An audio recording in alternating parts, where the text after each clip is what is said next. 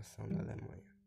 A unificação da Alemanha aconteceu em 3 de outubro de 1990, quando o território da antiga República Democrática da Alemanha, Alemanha Ocidental, foi incorporado à República Federal da Alemanha, que é a Alemanha Ocidental.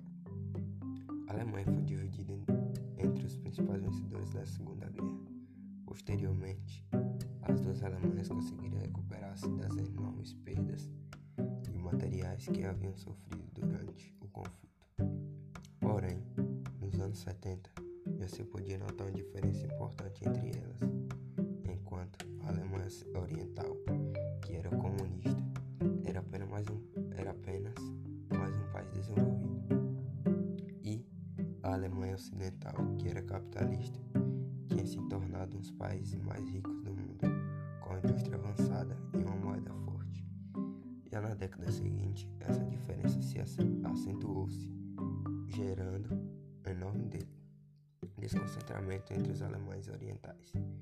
Em 1989, eclodiu em Berlim Oriental uma série de manifestações populares exigindo a melhoria da qualidade de vida e, sobretudo, democratização do regime. Algum tempo depois, começaram as negociações entre os governos das duas Alemanhas, que visavam a reunificação do país.